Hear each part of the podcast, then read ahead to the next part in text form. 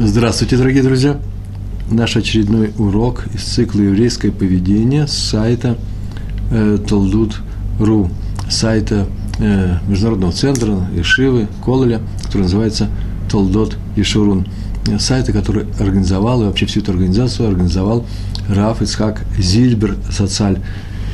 И сегодняшний наш урок называется «Наставление как заповедь». То есть есть такая заповедь – делать наставления. Мы так часто говорили на тему э, замечаний, выговоров, что еще есть, придирок, поучений, поучений и всего прочего. То есть на тему физического запрета, э, извините, фактического запрета на, на такой способ нанесения обиды, да, сделать человеку э, замечание. Так часто говорили на эту тему, что пришло время сказать, когда замечание, строгий выговор надо сделать, необходимо. И это заповедь Торы. На самом деле ведь не обвинить ближнего в некоторых его недостатках необычайно трудно. Но в большинстве случаев лучше этого не делать. Такое общее правило. Это лейтмотив, может быть, очень многих наших уроков, э, нашего цикла еврейское поведение. По крайней мере, таковы были наши уроки, которые назывались, посмотрите сами, суд и суждение, обижать и обижаться, выговор и возражение. Это я собрал только по названиям. Вот теперь настал момент, когда мы будем говорить о ситуациях, когда смолчать нельзя. Просто нельзя смолчать, и тогда нужно посмотреть, в какой степени будет человек обижен, не обижен. Сейчас мы посмотрим всю эту теорию. Э, впрочем, на эту тему у нас тоже был э, свое время разговор на уроках, который называется «Мягкое замечание», замечание с любовью. Вот, в принципе, уже, уже по своим названиям видно, как нужно э, устраивать такие замечания, которые необходимо сделать. Так вот, сегодня я бы сказал, закрепление материала, ибо тема очень и очень важная. Э, написано в книге «Дворим», э, в первой ее главе, в первом ее стихе, вот слова, которые сказал Муше всему Израилю, всем евреям. И дальше идет перечисление этих слов, э, перечисление многих событий, законов и много, целая книга «Дворим». Эти слова относятся ко всей книге «Дварим». Пятая книга Пятикнижия Моисея, Моше Рабейну.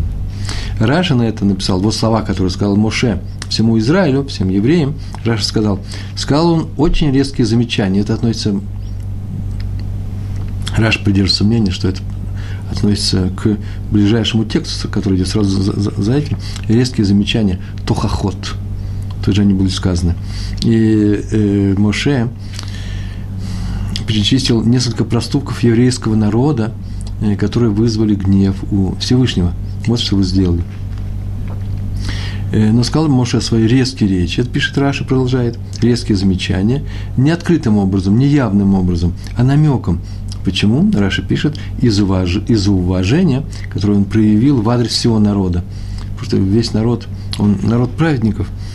И вот так, такие слова были у Раши. И отсюда мы видим, что даже когда нужно делать замечания, например, всему народу, как это делал Моше, мы должны учиться у Моше, у наших, э, у наших мудрецов, працев – у праведников еврейского народа, у самого Всевышнего, в первую очередь, как себя вести в той или иной ситуации, даже когда, например, от нас требуется, чтобы мы кому-то поставили на вид. Тем более есть такая заповедь, мы будем дальше говорить о ней, заповедь э, охих тухиях э, лямеха, э, сделай замечание своему ближнему.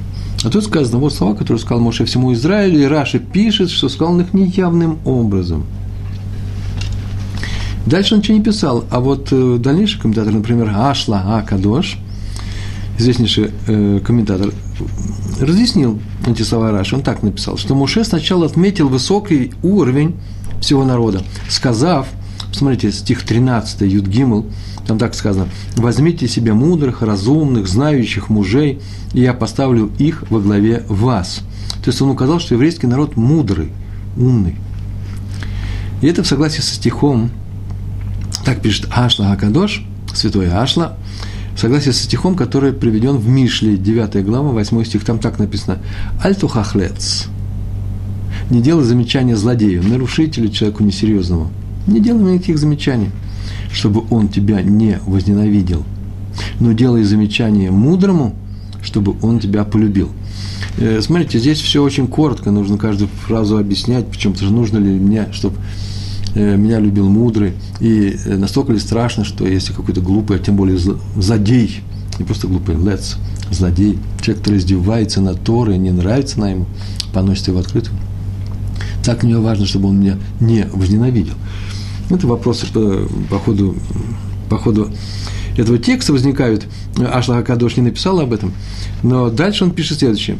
Э, объясняет некоторые, некоторым э, с одной точки зрения, если хочешь сделать замечание другому человеку, он прям пишет открытым текстом, как в книгах Мусар, в книгах по этике еврейской, то не говори ему, так-то и так-то ты плохо поступил.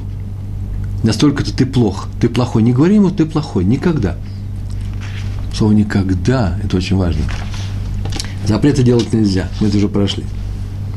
И только когда их нужно сделать, сейчас увидим, когда их нужно, и нельзя не сделать, вот тогда не начинай э, с речи, ох, как ты плохо сделал это, ты плохой. То есть слова ты плохой вообще никогда не годятся. Они ни в каких случаях не оправданы. Что пишет а что дальше? Э, нельзя говорить, что ты плохой. И в противном случае он тебя возненавидит. Это то, что мы уже отметили сейчас. И, и не послушает тебя. А вот для чего мне нужно, чтобы он меня не ненавидел. То есть он не послушает меня и не справится. В таком случае я от себя добавлю. Зачем же я ему делаю это замечание, если он не справится? Аша продолжает. Это то, о чем сказано. Не наставляй, не наставляй плохого человека. Сказано несерьезно, в лес, да, мы говорили об этом. То есть не говори ему с унижением, ты плохой. Но наоборот, скажи ему так. Ты умен, а поэтому тебе не к лицу умному человеку так поступать. Это не для тебя, уровень не твой. То есть нужны эти, конечно, хорошие слова, но сама схема этих слов такая будет. Это называется «делай замечание мудрому». То есть, делая ему замечание, сделай его мудрым в твоих глазах. И он тебя полюбит и услышит тебя, приняв замечание.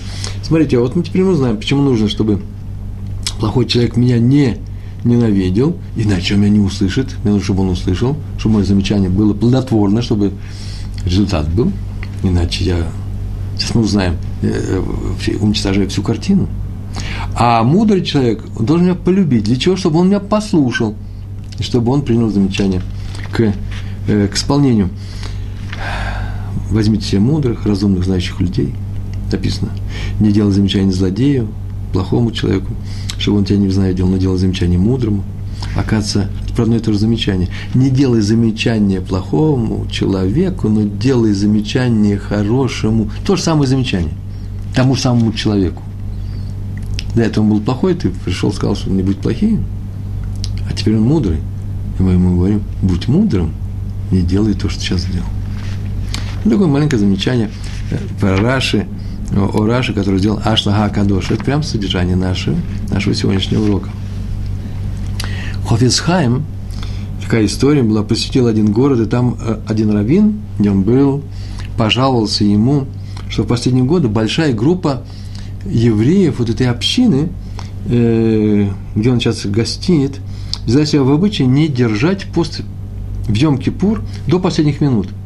Когда начинало вечереть, приближаться к, за, э, к заходу солнца, почему-то люди объявляли многие – я не знаю, сколько, три, может быть, это много, а может быть, очень большая группа. Но там это стали так делать. Объявляли, что они не могут выдержать пост, и они теперь решили его разбить, потому что они просто умирают от жажды или от еды, от слабости. Они, наверное, думали, это я от себя добавляю, что им за счет будет, будет зачтен весь тот пост, который был до этого. Так на самом деле происходит. Если человек просто чувствует слабость, и очень серьезная слабость, болезненная, и медицинское, медицинское показание такое, что ему нужно сейчас подкрепить себя, свое сердце, да, говорится в еврейском языке, то он это должен сделать, и тогда ему будет зачтен тот пост, который он вел до этого. Но если он имел возможность не разбивать, не нарушать свой пост, и поел, тем не менее, то ему ничего не засчитывается. Так он пожаловался. А теперь, если смотрит на Хайма, это мы с вами смотрим на Хайма и ждем. Какой же тохаха какое наставление он сейчас сделает еврейскому народу. Сейчас он поднимется в синагоге на возвышение и будет читать Драшу. И вот в субботу он давал урок, и пригласи, пришли в синагогу, пригласили. Все пришли на урок Хофицхайма, пришли, большое стечение народа наблюдалось, так можно сказать. И он начал говорить, начал на речь свою таким образом. Все знают, что плохое начало – Ецарара. Я не буду сегодня говорить, что такое Ецарара, многие знают. Кто не знает, узнают – в наших уроках основные положения там было написано, очень часто об этом говорят. Да просто возьмите на сайте, откройте там Плохое начало. Яцерара. Что плохое, э, все знают, что плохое начало часто называют грабителем. Газлан. Я не знаю, знаете ли вы, Хофисхайм сказал, все знают, что плохое начало называется газланом. Но мало кто знает почему. Что же он украл? Ганаф украсть, да, газали, это вообще даже ограбить в открытую, не боясь. Сейчас я вам расскажу, сказал Хофисхайм. И рассказал. В одном городе жил человек. Так интересно, все нормально происходит наш. В один город приехал Хофисхайм и сказал историю. В одном городе жил человек. История в истории. Так все, так все устроено. В одном городе жил человек, который промышлял контрабандой. Я не скажу, евреи, не евреи, всякие люди промышляли всяким. Вот здесь рассказывается про человека, который э, промышлял контрабандой.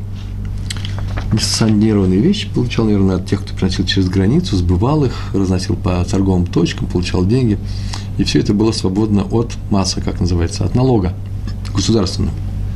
Свободно, они сами освободили. И у них была большая война, как полагается, с таможенниками. И, те были в сговоре с жандармерией. И, в общем, город охранялся, он был, наверное, приграничный город. И однажды этот человек принял большой товар от контрабандистов и пошел разносить, по своим вот точкам, по людям, которые будут сейчас его сбывать. Точки сбыта. Но решил он не сразу заходить в город со стороны границы, со стороны дороги, а обойти его стороной – и войти через район далеких слободок, пригородов, где полицейские заставы, во-первых, встречаются реже, а во-вторых, так было безопаснее. И для этого он взвалил свой тяжелый груз, так рассказывает Хофисхайм, себе на плечи и пошел кружным путем. А там рядом с городом, это не сейчас, это тогда, густой лес стоял. И он шел по лесу, и вдруг услышал за собой не шаги даже, а лошадиное э, ржание, да, как ржут лошади. Он понял, что это жандармы. Скорее всего, он испугался и уже собирался бежать, и на самом деле видал единственного жандарма, один жандарм на верхом в седле на лошади. И бежать уже было некогда, жандарм его заметил, и он тогда решил разыграть, сыграть сценку. Он якобы обрался этому жандарму и говорит, ой, как хорошо, господин жандарм, мне не одному идти через лес, тут опасно идти, а с вами я более спокоен. Есть такой способ жизни, когда человек, он уверенный в себе или играет уверенным в себе, то он вызывает меньше подозрений. Жандарм улыбнулся, он, мол, что ж тут, я еду заодно, и ты едешь заодно, и поехали они через лес, по какой там тропинке. Так они ехали, шли долго, много часов. Больше того, жандарм даже такой был мягкий человек оказался, он даже притормозил, притормаживал свою лошадь, чтобы не уехать быстрее вперед. Потому что человек шел с большим грузом. И э, так они уже выходили из детства Слободки, и вдруг жандарм говорит, а теперь положи вот свой груз мне на лошадь. Почему? Тот говорит, да вообще-то не надо, спасибо за помощь, я уже все прошел, и мы сейчас все равно расходимся. А тот говорит, сдавай товар, я тебе говорю, сдавай товар, он конфискован. Это контрабанда. Я давно с тобой слежу, и не только конфискую твой товар, но еще и отведу тебя к суде. И человек возмутился, начал переживать. Обзвал его по-всячески, теперь повязали его –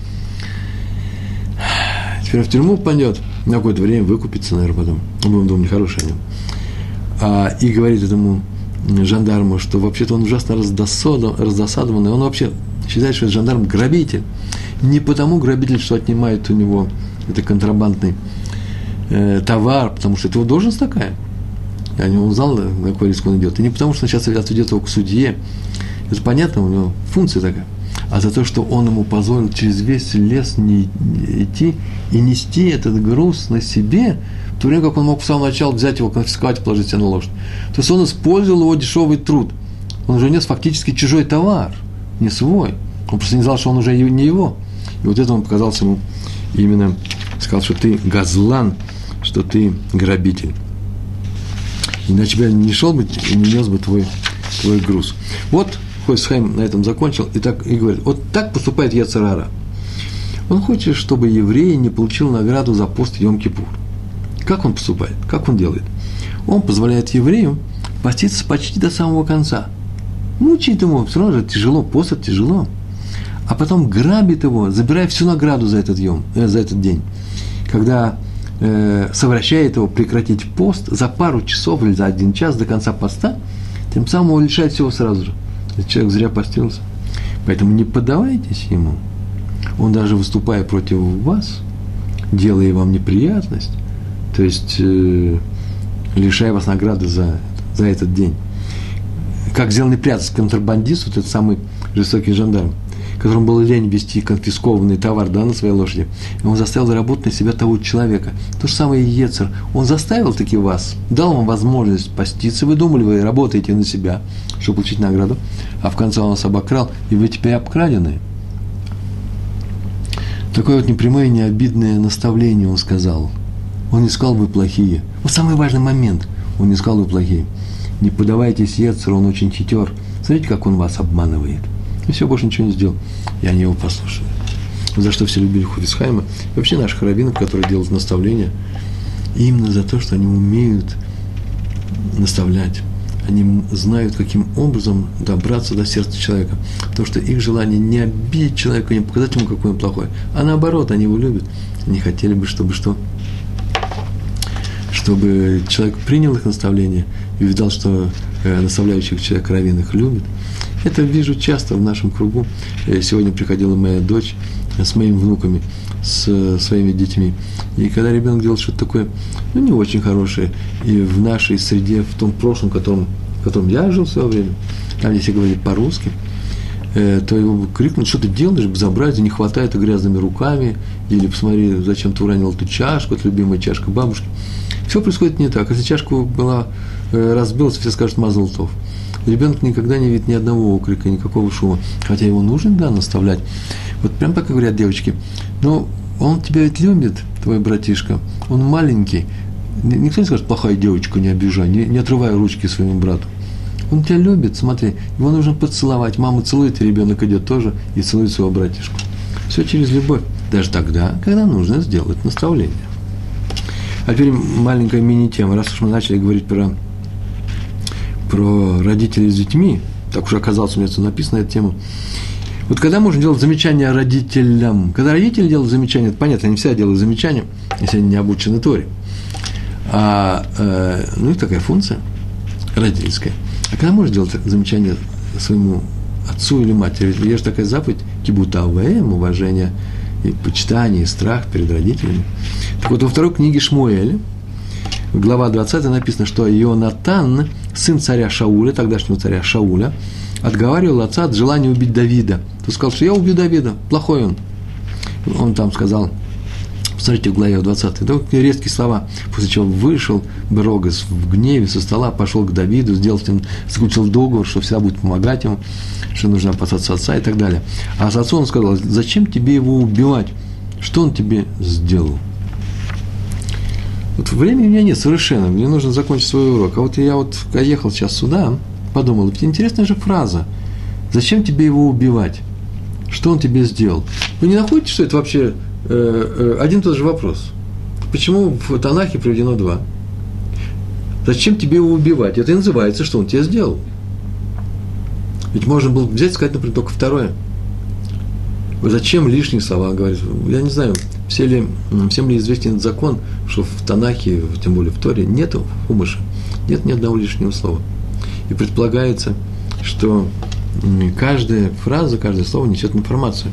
И здесь тоже должна быть информация. Зачем тебе его убивать? Может, он тебе будет полезен? Что он тебе сделал? Это уже совсем другой вопрос. А именно, от него ли исходит та причина, с которой ты его убьешь? Или, может, тебе приказали, независимо от того, что он что-то тебе сделал, приказано тебе его убить например, поднял руку на царя еврейского, это независимо от своего отношения к нему, ты обязан э, его жестоко наказать. Такой закон э, про еврейских царей, у Рамбана так написано. Именно из-за этого, по этой причине, э, братья продали Йосефа, хотели убить в приезжающим купцам, потому что он вообще-то поднял руку на царствование, на силу власти царской, на Иуду, он сказал, что все остальные, в том числе Иуда, будут кланяться ему в виде снопов, в виде звезд и так далее. Это называется поднять бунт э, э против царя еврейского. И запрещает тоже. Зачем тебе его убивать? У тебя есть какая-то причина, тебе от Всевышнего это было сказано. Что он тебе сделал? Или у тебя наличная причина? Больше на эту тему не будем останавливаться, хотя здесь есть, эту тему можно развить. Так вот, Йонатан сказал царю Шаулю резкие слова. Зачем тебе убивать, что он тебе сделал? Он ведь не ждал ответа. Он не, не для ответа он спросил их. Это называется так нехорошо поступать. Но это явно противоречит Талмуду, потому что в Кедушин, 32, 32 лист, первая страница, там так написано. Это вторая часть первой главы. Первая глава Кедушин, примерно 40 листов, а потом еще все остальные главы, это еще раз 40. Я просто переводил трактат не, не целиком. Вот, кстати, вот, 30, вот где-то вот в районе 30 листа наш период кончился из отсутствия финансирования, а все остальное у нас. Все-таки мы собираемся это издать на русском языке. Там так написано, не, прям перевод. Не говори отцу, что он ошибся, своему отцу, что он ошибся, а если он нарушил заповедь Торы, не, не делай ему замечания, не говори ему, да, там написано, не говори ему замечания, не делай ему замечания. Не говори отцу, что он ошибся. А если он нарушил заповедь, не говори ему никаких замечаний. Но скажи ему, вот что написано в Торе. Совершенно нейтрально, отдельно. А пускай сам принимает решение, надо ли так поступать, не надо. И видим, что поступок Ионатана противоречит этому правилу. Он так не сказал, он спросил, зачем тебе убивать, что он тебе сделал? Вот прям обвинил его прямым образом. Объяснение очень простое. До поступка можешь остановить отца прямым замечанием, как сделал это Ионатан. Зачем тебя убивать? Не смей, не надо, нельзя. Спасай. Но после может только сказать, что написано по-другому. Теперь уже ничего изменить нельзя. Поэтому не обижай отца э, замечанием. Да и какая функция у тебя? Если ты хочешь, какая цель у тебя? Если ты хочешь, чтобы это не повторялось, достаточно просто сказать, что Тора считает по-другому. Ведь Шауль еще ничего не сделал Давиду, его надо было срочно остановить. Понятно, что замечание, сделая замечание, это мое замечание про замечание. Понятно, что замечание, если оно стало необходимым, надо делать с любовью и доброжелательно. Мы об этом говорили, прям самое сам, сам заглавие наших уроков были такие. Как, какое было мягкое замечание, замечание с любовью. Посмотрите, у нас целый урок на эту тему был. Э, иначе может человек обидеть, да? И он не исправится, если мы его будем обижать. Тогда зачем мы ему это говорили, если мы не добились этой цели и знали, что мы не добьемся этой цели. Итак, первое требование с любовью. Второе, чтобы не опозорить человека. Замечание, можно опозорить, ничего не стоит. При всех, только наедине друг с другом. Папа, ну, вообще-то лучше делать замечание, лучше так сделать, чтобы отец не ругал своего ребенка при маме. Это тоже жутко переживается, когда их много видят. Даже если прав, во-первых, должен быть прав. И нужно эти формы для того, чтобы это дошло до ребенка. Второе, значит, чтобы не опозорить человека. Первое – любовь. Второе – отсутствие позора, боли, обиды. Хотя опозорить можно и с любовью. Например, сделать своему ребенку, повторяю, выговор при всех. Прямо при всех. Он ошибся, сказать, ну что ж ты делаешь-то? Ну, собрались люди на твой день рождения. Такое безобразие учинил. Зачем ты сел на торт, который тебе подарили? Прямо на стол. Лучше его не ругать, лучше посмеяться. И... Я бы, например, добавил бы еще крема на голову.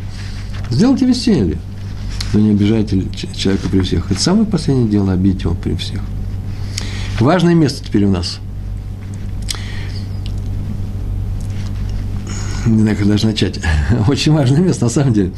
Надо говорить тухаха, выговор, замечание, очень мягко, чтобы тебя послушались. Это пока еще не важное место, это сейчас только мы проходили. Цель наша, чтобы меня послушались.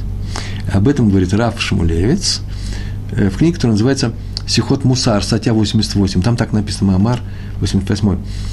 Почему нужно очень мягко стараться сделать замечание любое, не резко, ни в коем случае. А бывают резкие замечания, кстати. Бывает, когда уже все доведено до предела, и ты знаешь, нужно спасать ситуацию. Но ты знаешь, а теперь э, человек будет тебя слушать только из страха. Не страха дальнейшего позора, и страха дальнейшего скандала, и страха наказания. Если вы хотите через страх, то, пожалуйста, Э, это не входит в еврейский, в еврейский э, арсенал воспитательных методов. По крайней мере, у Рава Шмулеца психот мусар так написано. Ни в коем случае через страх. Даже если вы читали тексты, слушали лекции, где написано, что нужно иногда и через страх. Вот Рав Шмулец это опротестовывает. Итак, какая страшная опасность есть, если вы скажете не мягко? И поясняет, прям тут же в этой, в этой статье он поясняет. Если человека поставить в известность, что он стоит сейчас перед прегрешением, не, не, не, не делай этого шага, не, не делай это движение, не делай то, что сейчас одумал, то в случае, что если он его совершит, а ты его предупредил, повторяю, он собирается что-то сделать, ты его предупредил, а он все равно совершит, зная, что ты его предупредил, понимая, что ты его предупредил, отдавай себе отчет, он правильно тебя понял, тем не менее он совершит это, то его наказание будет много сильнее, чем в случае, когда его никто не предупреждал. Все, вот это важное место, которое я хотел сказать. Так написано в Раушем Левице. Я думаю, понятно, сейчас я еще объясню еще раз. Сказано в первой книге Млахеем, царей, книга царей, 19 глава, 17 стих. А кто спасется от меча, того убьет Илиша. Там очень сложный стих, там разные имена написаны. Но главное, что будут люди, которые будут спасаться от каких-то мечей, каких-то врагов. Тот, кто спасется, того убьет Илиша. А Илишу мы знаем, кто такой. Он был пророком, которого сделал пророком по указу Творца сам пророк Ильяу. Эта фраза была сказана пророку Ильяу. Сделал Илишу пророком после себя. И там вот сказано, кто спасется от, меч, от меча в такой ситуации определенной, того убьет Илиша. Разве пророк умеет убивать? Мы никогда не слышали такого. Оказывается, может. А именно, он говорит людям про их ошибки, они понимают его, то есть отчет, и все равно не справляются, не хотят, то в таком случае приходит враг, враг и убивает э, ослушников, то есть врага посылает Всевышний. Получается, что если бы он ничего не сказал, враг бы не был послан. Это важный момент в лекции о пророчестве. Если бы Йона не пришел в Нинве, вы понимаете, о чем я сейчас говорю, да? В Нинве был послан Йона, пророк. Он не захотел туда идти, э, купил э, билет – на чартерный рейс да, в Анатолию, в Южную Турцию, на курорты, лишь бы только не идти и не, не объявлять городу, что он будет разрушен, если э, его жители не прекратят делать, делать те безобразия, которые, за которые и полагается наказание. Так иначе он Всевышний его заставил через рыбу, он прошел, вернее, вошел и вышел через то же место, э, через рыбу, и пришел он в Нинве, и там он э, получал людей, много-много тысяч людей, которые не могут отличить правое от левого, а именно сказал, что если вы не исправитесь, будет с вами плохо. Они ему поверили и исправились. Плохо не было. А теперь вопрос. Никто его не задает, ни разу нигде не видал. Сам придумал. А если бы он их не предупредил? А если бы не предупредил, то за, заранее известно, не было бы никакого наказания. Это мы видим из этого текста. Почему? Придет враг – и будет убивать отступников Торы. А если не убьет их враг, то убьет их Илиша. Как? Он им сделает замечание, они не э, те, кто спасутся, они не будут слушать, и враг их добьет. Вывод. Делаем замечания, поучения разного типа предельно мягко. С одной целью, чтобы человек их выслушал и уклонился от прегрешения, от плохого дела, или исправил свои поступки. Иначе после нашего поучения, если мы не будем так делать, его наказание возрастет. И там мы стали орудием наказания. А вот это запрещено. Чем запрещено? Каким местом Торе? Заповеди полюби ближнего. Поэтому если я открываю рот, чтобы кого-то чему-то научить, если я обязан других учить, или я вдруг счел себя нужным, обязанным э, сделать это замечание, то нужно опасаться. Теперь нельзя подводить этих людей – а именно, если я их сейчас буду предупреждать, то наказание за то же самое дело, которое, от которого я хочу их отговорить, будет много выше, чем если бы я не открывал рот. А поэтому надо опасаться, чтобы они не повторили. А когда они могут повторить, если я им скажу не мягко и грубо. А поэтому мне нужно их уговаривать, назвать их умными, даже если они дураки, назвать их праведниками, даже если они злодеи, уже если я открыл рот, чтобы они так себя не вели. И то они послушают и может быть, будет у нас удача. Раф Иуда Цатка жил в Иерусалиме, и врачи прописали ему несколько дней полного отдыха. Он уже был старым человеком, больным, больным. Он был очень слабый, он согласился. До этого не соглашался. Его ученик Раф Иуда Адес связался с пенсионатом на севере страны и устроил где-то по Тверю, и устроил ему там номер. А может, самой Тверь. Не Тверь, может быть, спать, но где-то в тех местах. Тут не написано. И вот когда они прибыли, Туда своими учениками э, Раву Иуди Цатки дали отдельный номер, ну, там был с кем-то. И нужно было молиться, вечернюю молитву, и было время вечернего Шмай, и все собрались, и на удивление Рава Равина, Рава Цатки, Шма прошли очень быстро. Так он решил, что это очень быстро. После молитвы он пошел отдыхать все в номер, к нему зашел начальник заведения всего этого, Минаэль, ну, директор всего этого заведения, и попросил Равина сказать несколько слов за сегодняшний вечерним псалом. Возможно, это было даже суббота, они успели к субботе. И Рав хотел было отказаться, так было написано, он был очень слабый, но потом согласился и сказать несколько слов. Согласился, потому что написано в трактате Брахот, тоже мной полностью переведен, кстати, 64-й лист, первая страница, там так написано. Ой, хорошая фраза, нужно запомнить. Мудрецам Торы нет спокойствия ни в этом мире, ни в грядущем. Раз так, что искать отдых? Нужно сказать Девритейр. И за словом он сказал буквально следующее. Так так написано. В Талмуде, там же в Брахот, но уже на листе 15, страница первая, написано, кто читает Шма, старательно произнеся все буквы и по всем законам, это я перевел с иврита на русский язык, старательно произнеся все буквы идет, по всем законам, как Илхата, тому делают геном чуть холоднее, остужают геном, ад, который горячий очень. По геном вы знаете, да? Это такое место, где будет какое-то э, наказание после смерти. Я не могу сказать душем те, или тело человека, не знаю, где будет наказание жарой. А вот то, что тот, кто читает Шма старательно, тому этот геном покажется чуть-чуть прохладнее, так что нужно стараться. А вот вопрос, почему, какая связь между чтением Шма и температурой в геноме, в, в аду? Здесь, кстати, мера за меру, должна быть мера за меру, меда кинегет меда. Так написано, должна быть связь. И отвечает, есть люди с горячим темпераментом, такие вот они по рождению. Они все делают быстро, энергично. Есть люди с холодным темпераментом, они все делают не торопясь, замедленно, вдумчиво, я бы сказал. Такие же и дела есть. Есть дела, которые требуют расторопности. У нас на эту тему на расторопности был целый тоже, целый урок был.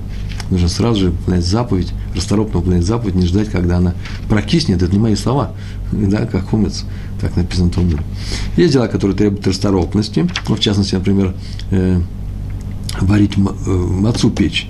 18 минут от добавления первой капли воды до достать и, остужа, э, и остудить эту готовую мацу. Э, надо делать быстро, не прерываясь. А есть дела, которые требуют хладнокровного подхода, вдумчивого совершения. Постепенно все нужно делать. Разные дела есть. Так вот написано в Торе, книга Ваикра, 3 глава, 17 стих. Там так написано, «Выхоль хала, выхоль дам, ло тохлу». Никакого тука и крови не кушайте. Запрещается тук в том случае, подразумевается так внутренний, почему-то называется жир внутри э, животных. Так вот, от э, бегемота, от э, тех животных, которые нам, домашних животных, которые годятся нам в еду, этот халав, по-моему, между брушиной и легким, там где-то, кушать его нельзя, его очищают, убирают. Одна специальность называется минакер, там много чего убирается с тела коровы. И кровь нельзя кушать. Все это в одном стихе. Так вот, это закон кошерной еды. Но по драшу, есть драш, есть пшат. Пшат – это как прямо понимать? Прямо, прямо понимать очень просто. Хелов, правильно мне говорите, Халав сказал. Молодцы. Значит, если кто-то нас слушает, о, нас уже трое, да, Ария? Э, и, э, но по драшу, так сказано, тут сказано не, не, немножко шире. Сказано о том, что не будьте излишне холодными. А именно, холодные, как хелов, что такое хелов? Это нечто застывшее. Нагреть его, он да, рас, растекается. И излишне горячими, не кушайте ни того, ни другого, горячими – это символ кровь. Так вот, заповедь чтения Шма очень важна, очень важна. Тут надо стараться тщательно и не быстро произносить правильно все звуки. То есть, будь во время чтения Шма холодным и спокойным, концентрированным.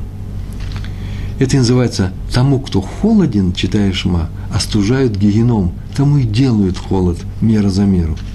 Все, все, что он сказал.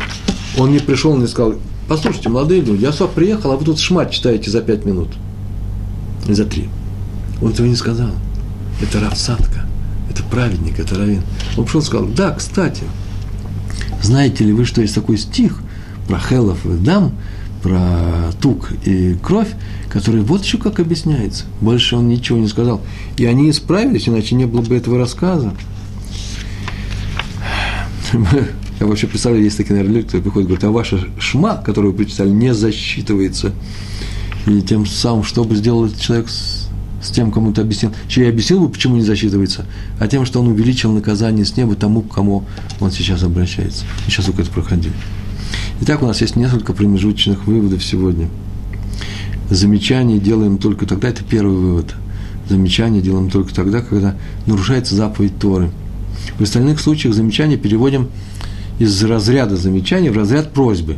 Я вас очень прошу, если можно, не класть ноги мне, когда все эти в автобусе, на меня, на мои коленки. Не надо шуметь, кричать, просите, он перестанет. Ну, по крайней мере, ну, я не знаю, ну, в Торе не написано, нельзя класть ноги на сиденье. Это безобразие, согласен с вами. Я сейчас должен вам такую взятку дать. Я не согласен. Согласен с вами, это безобразие. Моего русского глаза это просто очень колет, э, мой глаз. Но в Торе не написано такого, нет такого запрета. А замечание можно делать только когда, когда есть нарушение Торы. Для этого нужно учить Тору, кстати. А когда неприятные вещи происходят, в частности, вот положили ноги на тебя, ну, переведите в разряд просьбы. Я не говорю о случае, когда нужно защищаться, там уже не до просьбы. Есть три вещи, мы говорили на эту тему, да? Просьба, замечание, защита. У нас статьи на эту тему есть, можете почитать. Так вот, первое замечание делаем только тогда, когда нарушается запрет Торы. Вторая вещь. Есть же переводим, как мы говорили, важную вещь в разряд просьбы. Иногда бывает нужно, почему я сейчас остановился, сделать в форме мягкого упрека. Вот упрекнуть иногда, бывает можно. Но смотрите, с этим не просто, это очень осторожно, человек может обидеться. Обидеться-то ладно, хотя и запрещено обижать его. Это страшное нарушение. Так он еще и не услышит вас и поступит вопреки вам. Вот где плохо. И будет плохо ему, его наказание тяжело. А вы ему сделали больно, потому что его наказали. А сделали вы ему больно, тот, кто делает больно другому человеку, это не остается без следа. Мы об этом говорили. Э, у нас было несколько статей на эту тему. Про Рава Банета, посмотрите, одного из э, чешских раввинов, которому во сне э, обратилась девушка и объяснила, почему ее похоронили не в том месте. А почему она умерла? Посмотрите, смотрите, написано, кстати, об этом. Не делайте больно, даже если, даже если нужно сделать. Знайте, что это, это как будет отвечено. И второе, замечание можно сделать только если есть уверенность у вас, что оно будет услышано. Это самое важное. В противном случае мы становимся причиной тяжелого наказания человеку, как вы сейчас только сказали, даже если он не, не обидится, а просто не хочет вас слушать. Он выслушал, но не хочет принимать этого внимания. Не дай Бог. Тем не менее, иногда необходимо делать замечание. Сказано Всевышнему пророку Ишаягу. Посмотрите, в пророчестве Ишаягу, 58 глава, первый стих. Красивый имя Ишаягу. У меня отец Ишаягу, сын Ишаягу и, и зять Ишаягу, Ишаягу. Все, все три Ишаягу. Красивое имя очень. Так сказано, Всевышний сказал пророку Ишаягу, кричи во все горло, когда будешь наставлять еврейский народ. Подними свой голос, как шафар. Так там написано. Шафар – это, знаете, да, тот музыкальный духовой инструмент, который, с которым мы встречаемся на Рожжана, вот в эти дни э, перед Рошана, вплоть до Йом Кипура. И так сказано, обязан читать тяжелое наставление народу, без страха его обидеть. Не бойся, кричи, шуми, Израиль зовут как шафар. Не мудрецы пояснили, не просто шафар, а шафар на Роша Шана. Именно этот шафар. Шафаров много. Шафар на горе Синай. Это два разных шафара. И э, объяснили, а почему именно эти шафары? Отвечает Раби Яков Исроиль Каневский, стайплер. У шафара есть две функции, оказывается. Первая функция, в него трубят на Рожешана. Почему трубят на Рожешана? Очень интересный ответ. Так написано в Талмуде. По одной причине. Ибо так приказал Всевышний. Мы как говорили на эту тему, такой интересный поворот. Есть вторая, вторая функция у шафара на горе Синай. Как сказано, мидраш, мидраш, шир, а, ширим, песня песней. Там так сказано, чтобы пробудить заснувших евреев, заснувших на Синае к утру. Целую ночь получали Тору, так Мидраш написано, к утру начали засыпать. Чтобы их пробудить, загремел шафар. Так наставление пророка. Здесь есть две цели. Первое – исполнить заповедь наставления, положено, так он приказан, Всевышнему приказал. И второе – пробудить евреев, чтобы сделали шуву, исправление. Вот к этому прибавляет Раби Цатка свои слова. «Подними свой голос, как шафар, будь шафаром». Понятные слова? А сейчас я по-новому я скажу. Рабсадка читаешь, читаешь, все понятно. Будь шафаром. Не вещай от себя. Человек, который трубит в шафар, издает ведь свой звук. Это же не какой-то другой, не механический, не механизм, не другого человека, именно его звук. Чтобы люди слышали, не он задает этот звук, услышит ведь звук шафара, не его звук слушает, а звук шафара. Так и тот, кто наставляет народ из его слов, люди должны слышать наставления мудрецов былых поколений, а не его сугубые мнения по данному частному вопросу. Когда я ругаю кого-то, другого, я могу это ругать, ну, ругать, говорить резкие слова, только с позволения мудрецов прошлого, которые сказали, не проходи мимо этого случая, мы тебя посылаем, ты наш шлихус называется, шлихут, ты нас, наш, наш посланник, скажи ему это замечание, мы ему его делаем. Все, остается мне, только будь уверен, что это тот случай. И второе, очень важный, очень важный момент второй, это уметь мягко сказать. Повторяю, чтобы меня услышали, вот цель.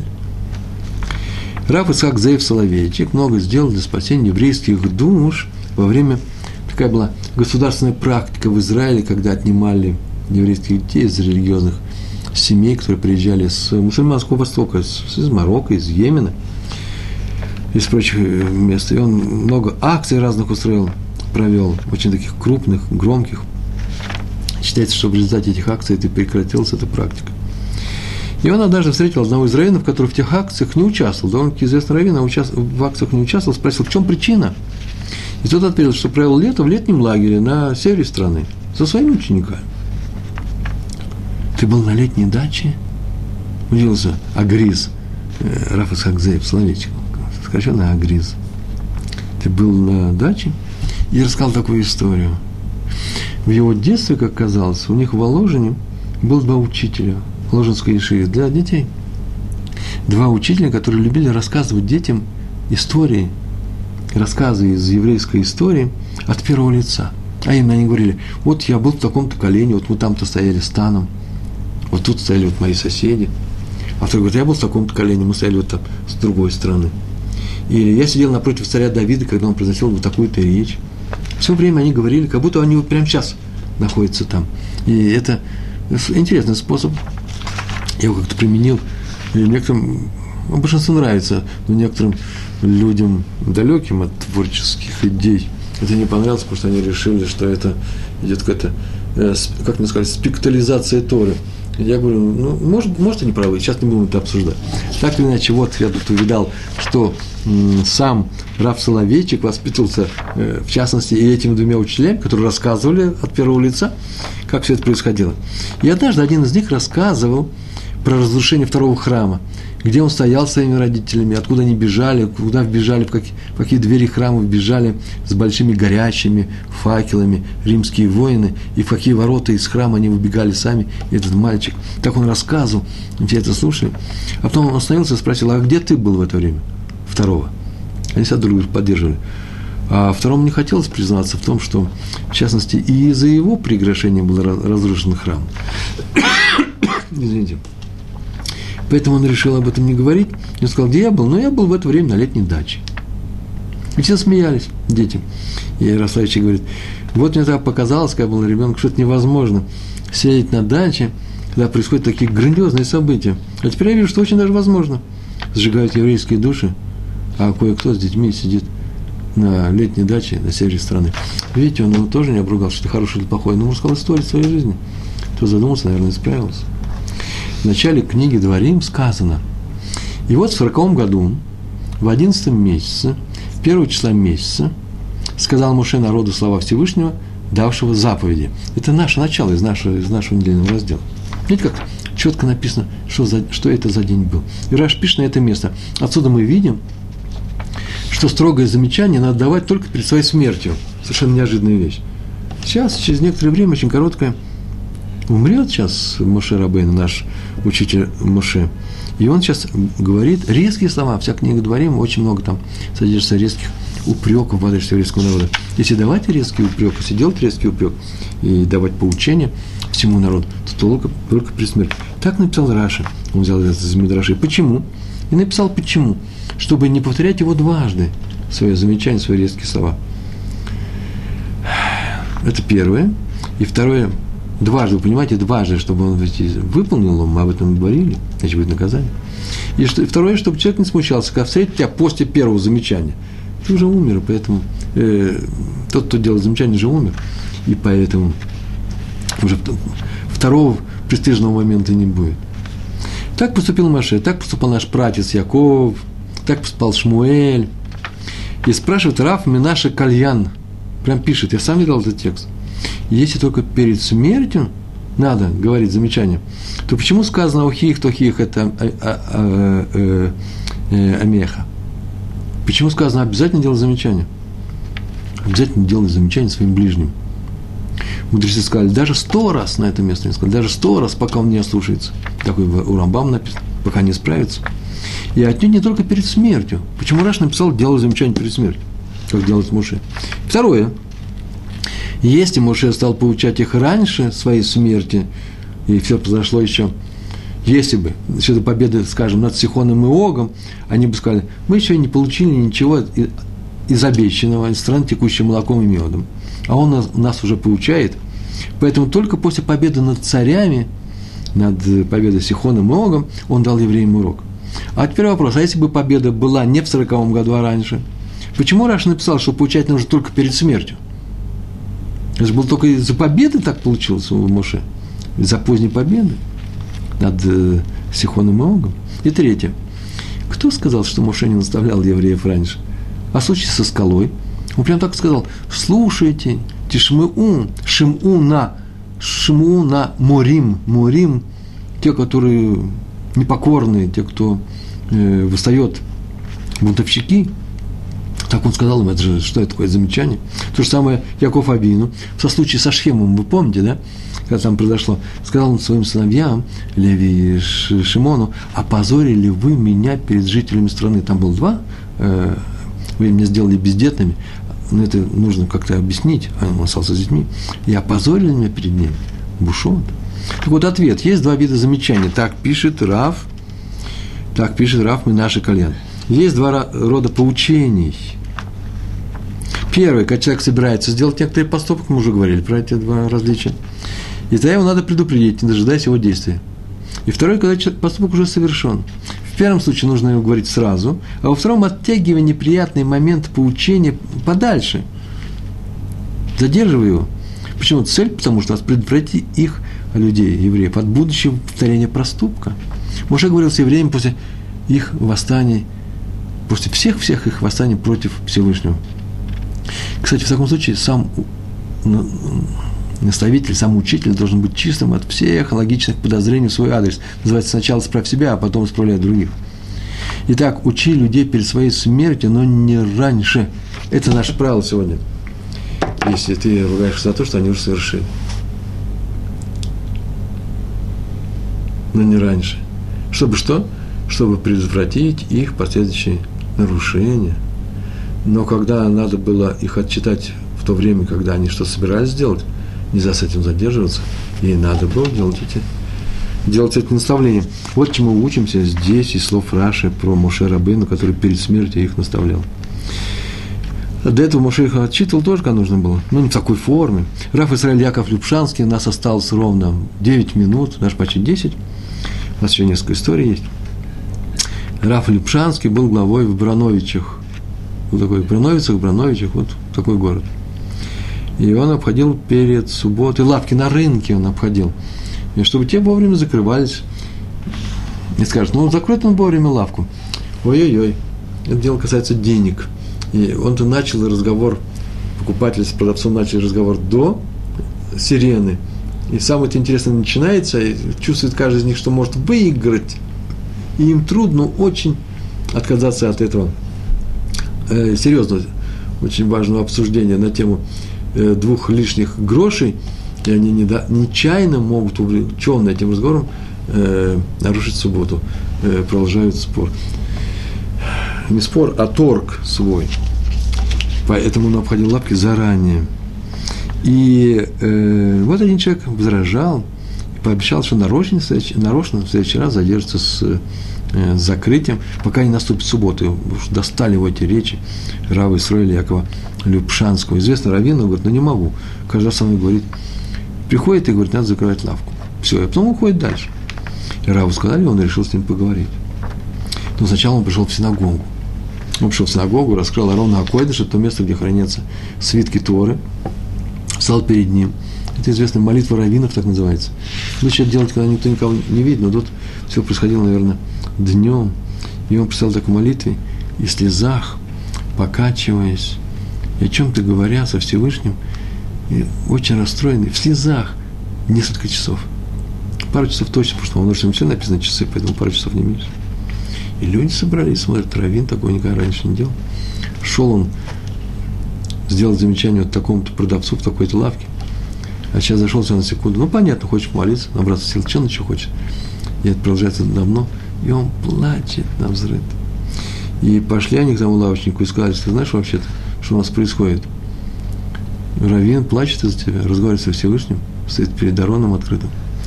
И тот так перепугался, настолько прочувствовался, прочувствовал этот момент, а именно, он вдруг увидел, что Раф приходит к нему ругаться не из-за того, что он любит ругаться, не из-за того, чтобы мы подумали о том, что он крупный раввин, и он нужно слушаться, не для поднятия собственного авторитета. Вдруг увидел, что человек-то его любит, и он просто хочет, чтобы этот человек, которого он любит, не нарушал ту Тору, которую он здесь учит и преподает людям, и живет этой Торой. И он исправился. И э, так Раф Исраиль Яков Любшанский сделал наставление, да, тухаха, не говоря ни слова этому человеку. Между прочим, вопрос. Домашнее задание. Если еще кто-то с вами остался, то вот вопрос, можете написать ответ. Я не знаю ответа. О чем просил, именно о чем просил Раф Любшанский у Всевышнего в молитве со слезами? А если не просил, что он делал? Вот он плакал. Ладно, а что он делал? Их слова он произносил. То есть я догадываюсь, но я там не было написано. Я так догадываюсь, серьезно, что это такое было. Замечание слов, без слов. Еще второе замечание без слов, то был со слезами. Рав Дискин. В Иерусалимской общине один Аврех, который не разговаривал с женой, вот прославился тем, что такой был серьезный человек, так был высоко в облаках, так выполнял заповедь. Иерошамай, на самом мамаш называется – Реали на самом деле был очень высокого уровня. Но он не разговаривал с женщиной. Вообще никогда не разговаривал. Таким бы людям бы, наверное, и не жениться, но нельзя же обязать человека, не разговаривая с ним. Но нельзя не жениться. Он должен выполнять заповедь. И он ее выполнил, он женился.